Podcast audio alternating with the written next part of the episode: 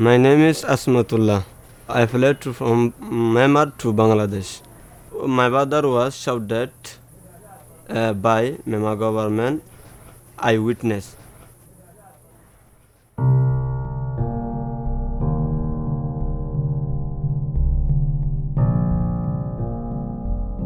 Bangladesh es el octavo país más poblado del mundo. En él viven un total de 161 millones de ciudadanos que durante estos días están tratando de adoptar las medidas necesarias para frenar la expansión del coronavirus por el país. Los esfuerzos de Bangladesh para detener la pandemia serán en vano si al sur del país, cerca de la frontera con Myanmar, no se implementan medidas similares y se mejoran las condiciones de vida de un grupo de personas que no suelen entrar en los números de Bangladesh porque no son considerados ciudadanos. Hoy, en Exodum, el periodista y autor de Bangladesh, Crónica de un país olvidado, Igor Barbero, sobre la vida en los campos de refugiados Rojiña antes y durante la pandemia. Soy Ignacio Fernández Vázquez y esto es Exodum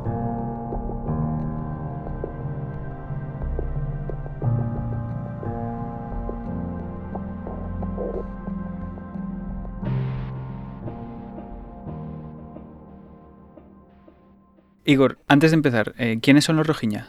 Pues los rojiñas son una comunidad olvidada entre las olvidadas. Es un pueblo apátrida que ha vivido en los últimos siglos a caballo entre lo que hoy es el, estado de Bangladesh y, el, de, Birmania, bueno, más conocido oficialmente como Myanmar. Y sin embargo, en, el lugar donde eh, se les considera más autóctonos o donde, donde, se les considera originarios por la comunidad internacional, que es el estado de Rakhine, la región de Rakhine de, de Myanmar, allí no, no, cuentan con estatuto de ciudadanos ¿no? y allí poco a poco se les fue privando de documentación y en 1982 se aprobó una ley de ciudadanía que les excluía como eh, etnia autóctona de, de Myanmar. ¿no? Mm. ¿Por qué alcanzaron el estatus de refugiados? Bueno, en estas olas de violencia que han ido sufriendo a lo largo de las últimas décadas, los rohingyas eh, han huido eh, sobre todo al país vecino, Bangladesh. Hay cerca de un millón de, refugiados rohingyas en, en, Bangladesh, la mayoría llegaron a partir de agosto de 2017 y en realidad se les conoce internacionalmente como refugiados, pero solo una, una, parte pequeña de esa comunidad que está en Bangladesh tiene estatuto real como refugiados reconocido por Naciones Unidas y eso también impide que tengan un, un derecho a, a, ser reconocidos de manera legal y a, obtener una serie de derechos que, que, bueno, que hoy se les están negando. ¿no? ¿Qué es lo que ocurrió en Myanmar exactamente con los rojiñas? La actitud de Myanmar respecto a los rohingyas ha ido endureciéndose en los últimos años eh, muchísimo. ¿no? En, desde que Myanmar se independizó del Imperio Británico, a partir de los años 70 empezaron a haber operaciones militares como la de 1978 conocida como la Operación Rey, Dragón, que ya expulsó a muchos ciudadanos de, Birmania, y en 1982 se les cierra el reconocimiento como, como ciudadanos. ¿no? Eh, eso eh, les ha abocado a ir, en muchos casos, a Bangladesh, eh, y desde Bangladesh o desde Birmania también a coger barcas y marchar al sureste asiático. En el último episodio de gran violencia que sufrieron en agosto de 2017, todo empezó con unos ataques iniciales de, un grupo miliciano eh, a comisarías de las fuerzas de seguridad birmanas. A raíz de ello, las autoridades birmanas, empujadas por el ejército y otros cuerpos de seguridad, iniciaron una llamada operación de limpieza que en cuestión de semanas llevó a, a miles, a decenas de miles de rohingyas pues a marchar con, con lo opuesto a, Bangladesh, dejando a muchos eh, en el camino, ¿no? en una travesía eh, muy, muy ardua y muy dura. ¿no? En, en, apenas unos meses, entre agosto de 2017 y finales de año, cerca de 700.000 personas llegaron a Bangladesh y se fueron creando campos de refugiados que se iban funcionando unos con otros, hasta lo que hoy vemos, conocemos como el mayor campo de refugiados del planeta, que es conocido como Kutupalong Baluhali, ¿no? que tiene más de 600.000 personas. Para entender la situación de este grupo y el contexto actual en el que viven, tenemos que comprender un poco cómo es Bangladesh, ¿verdad? Bangladesh es un país eh, muy pequeño, en realidad tiene cuatro veces menos territorio que España y tiene una población eh, cuatro veces superior, unos 160 millones de habitantes. Es un país que, que ya tiene unas condiciones de por sí difíciles, aunque está progresando económicamente, hay una gran parte de la población que vive bajo el umbral de la pobreza. Por ejemplo, según el Banco Mundial, yo creo que hay solo un 15% de la población que gana eh, más de 6 dólares al día. Entonces, en ese contexto de grandes desigualdades sociales, además, de un país emergente pero sumido todavía en, una, en una pobreza bastante importante, pues eh, de repente recibes a casi un millón de personas, ¿no? Que se instalan en la península de Cox's Bazar, en el sureste del país, muy cerca de, Birmania, separado Cox's Bazar del estado de Rakhine, de donde proceden los rohingyas, por, por, un río, ¿no? Que, ha visto como eh, durante siglos, pues esta, esta, etnia ha ido yendo de un, lugar a otro. En este contexto eh, de precariedad se instalan los rohingyas en unos campos pues que para que nos entendamos están montados sobre colinas que han sido deforestadas y en ellos hay tiendas hechas eh, a, partir de cañas de bambú y plásticos en las que conviven familias enteras en, unos espacios muy reducidos. ¿no? Estamos hablando de una congestión eh, muy grande en, un entorno de, gran precariedad, donde las condiciones de agua y saneamiento son malas y donde existen eh, pues un millón de desafíos y incluso ahora que se acerca la, la época lluviosa, pues mucho más. ¿no? Si en el mundo desarrollado hemos sufrido las consecuencias de la pandemia de una forma tan cruda, em, ¿cómo se puede sufrir en países como Bangladesh? Bueno, Bangladesh todavía está eh, viendo los, primeros impactos o efectos de, la pandemia COVID-19. Apenas tiene todavía unos pocos centenares de casos confirmados eh, y poco más de una veintena de muertes, pero sí que se está disparando un poquito en los últimos días.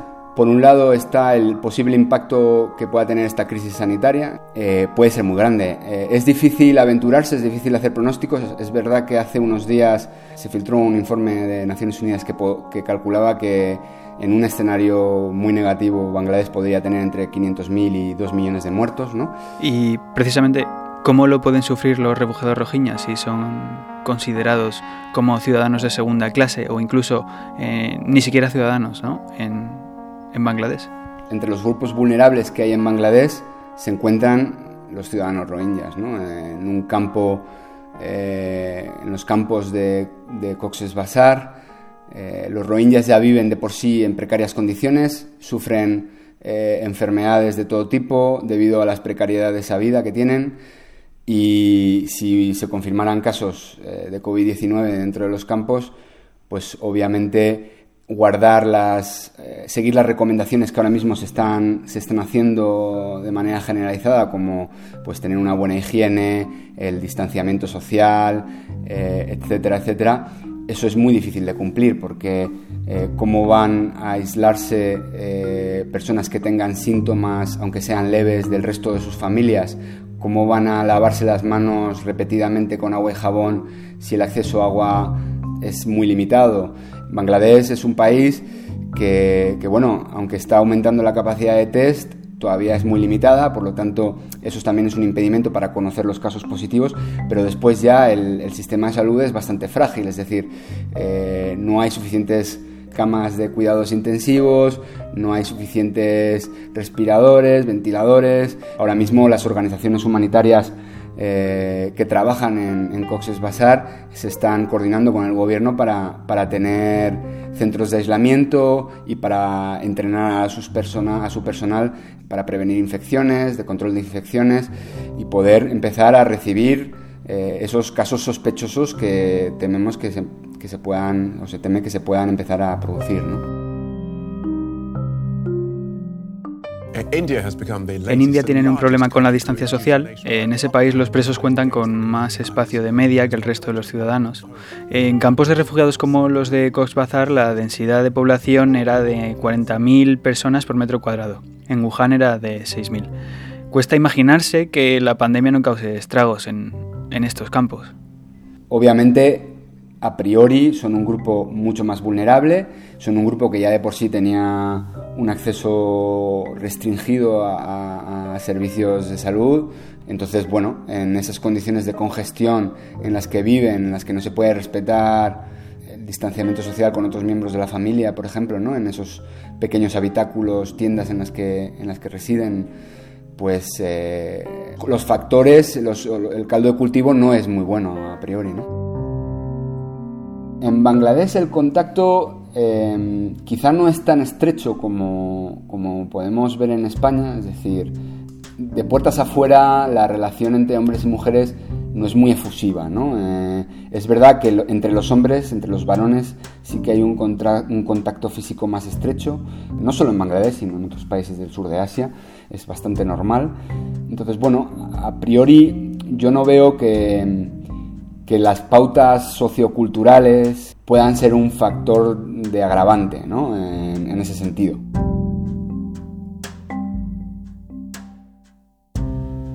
Algunas de las aglomeraciones más asombrosas que he visto en mi vida han sido en Bangladesh, como esos trenes atestados, eh, con gente por encima, eh, rezos multitudinarios, todo eso está cambiando. Ahora mismo las imágenes que nos llegan de Bangladesh son de, por ejemplo, una capital, Dhaka, irreconocible, ¿no? Eh, una de las ciudades más, más pobladas, del, más superpobladas del planeta, eh, pues, pues bastante vacía, ¿no?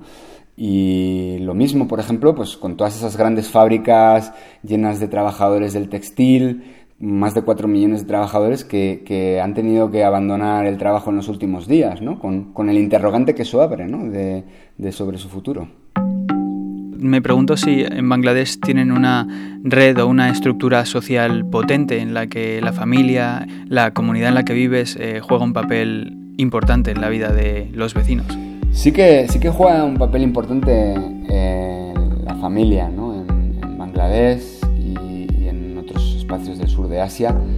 Lo que pasa que también es verdad que, que la mayor parte de la población pues no gana demasiado. Entonces, es verdad que, que, Bangladesh, una de las cosas que tiene que, que, es positiva, desde mi punto de vista, es que tiene una gran incorporación de la mujer al mercado laboral.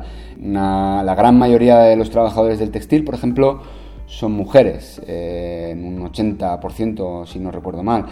También las mujeres están en otras esferas de la sociedad, han, han, han sido incluidas. Entonces, bueno, en ese sentido está un poco más redistribuida la carga de trabajo, ¿no? Es decir, que no, la mujer no está únicamente relegada al hogar, sino que también participa como fuerza de trabajo en, el mercado laboral, ¿no? ¿Puede la cultura rojiña y la cultura de países como Bangladesh propiciar un contagio desigual entre mujeres y hombres?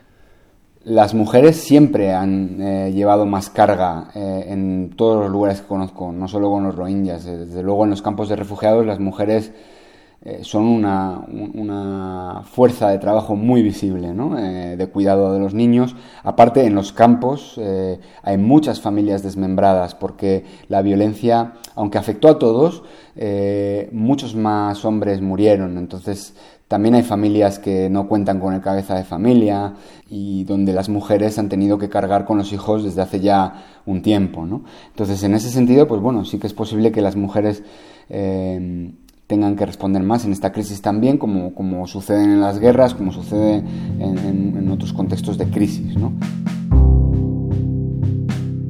En el caso de que haya un foco de contagio en una comunidad rojiña, ¿temes que el gobierno de Myanmar pueda tomar nuevas represalias contra esta etnia con la excusa del virus?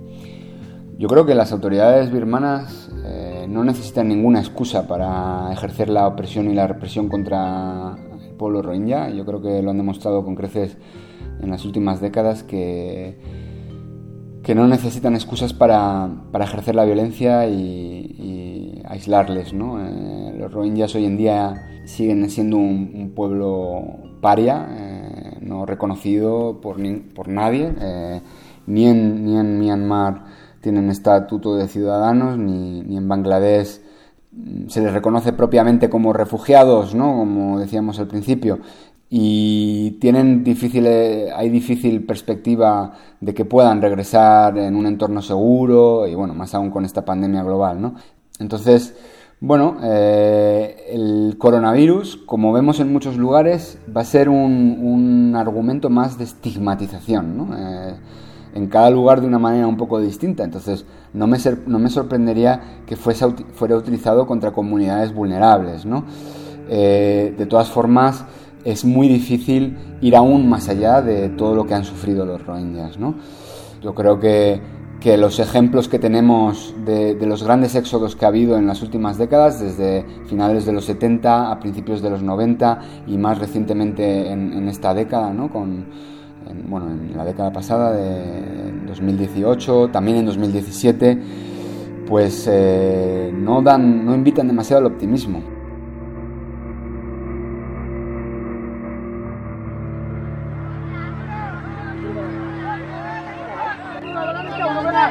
hay que esperar lo mejor, pero prepararse para lo peor. ¿no? Y en ese sentido yo creo que, que hay que ser realista con cómo está progresando la pandemia a nivel global y, y, de poner los esfuerzos para que, para, que, bueno, para que el impacto sea el menor posible, porque aparte es una enfermedad que se transmite muy fácilmente y en, en esos contextos pues puede ser aún, aún más impactante, claro.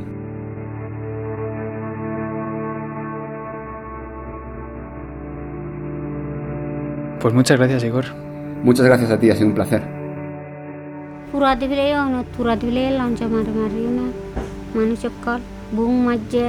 Ayer India, el segundo país más poblado del mundo y uno de los que ha aplicado medidas más fuertes para frenar la expansión del virus, llegaba a la cifra de 19.000 contagios. Let's stop tragedy. Hundreds of thousands now dying is serious. Even one life is precious. Let's say enough el director general de la Organización Mundial de la Salud, Tedros Adhanom, pidió al gobierno indio un control mayor de la población, añadiendo que India, un país que representa el 17,7% de la población mundial, juega un papel fundamental en el transcurso de la pandemia. Exodum es una serie original del teléfono rojo sobre inmigración, refugiados y fronteras. Yo soy Ignacio Fernández Vázquez, desde Washington. Gracias por escuchar Exodum. Hasta mañana. Chao.